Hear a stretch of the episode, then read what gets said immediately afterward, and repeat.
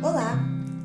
Ontem falamos que testemunhar é ver fazer novamente, refazer, ver acontecer de novo. E como nós podemos é, transmitir algo se não foi filmado, se não foi gravado, se não está escrito?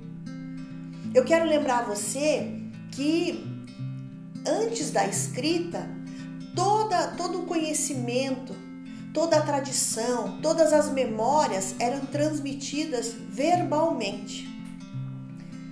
O, a, os conhecimentos eram adquiridos através do contar de histórias, das pessoas relatarem aquilo que viveram, as experiências que tiveram e assim essa experiência era sendo transmitida, essa informação era sendo transmitida.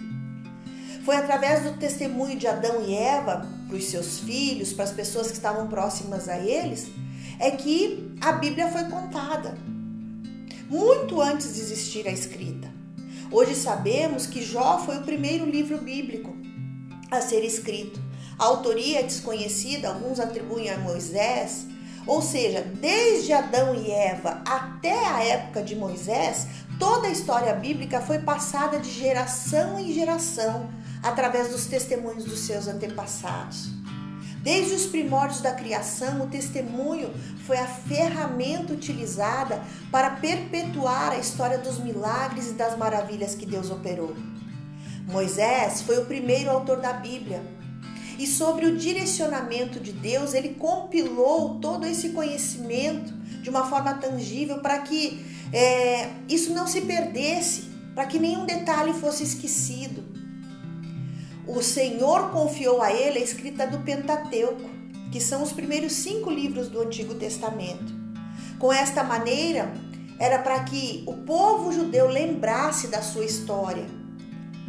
Hoje nós podemos, ainda hoje podemos, ao reler Gênesis, Êxodo, Números, saber daqueles episódios, de como as coisas aconteceram.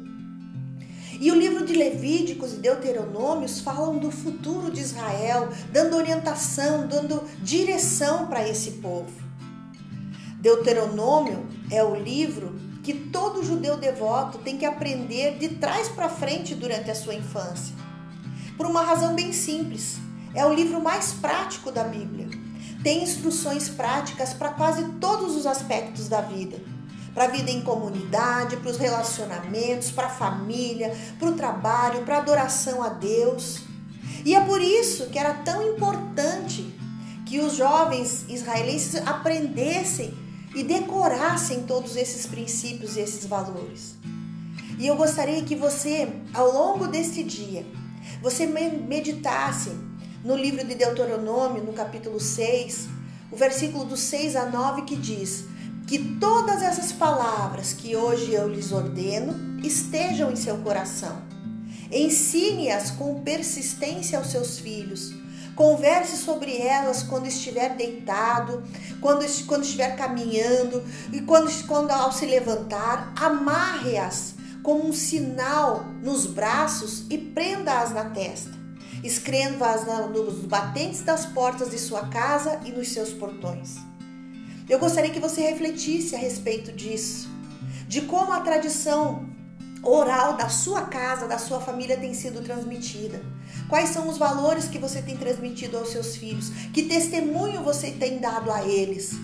E que futuro eles construirão a partir desses valores que você tem passado. Deus te abençoe e tenha um ótimo dia.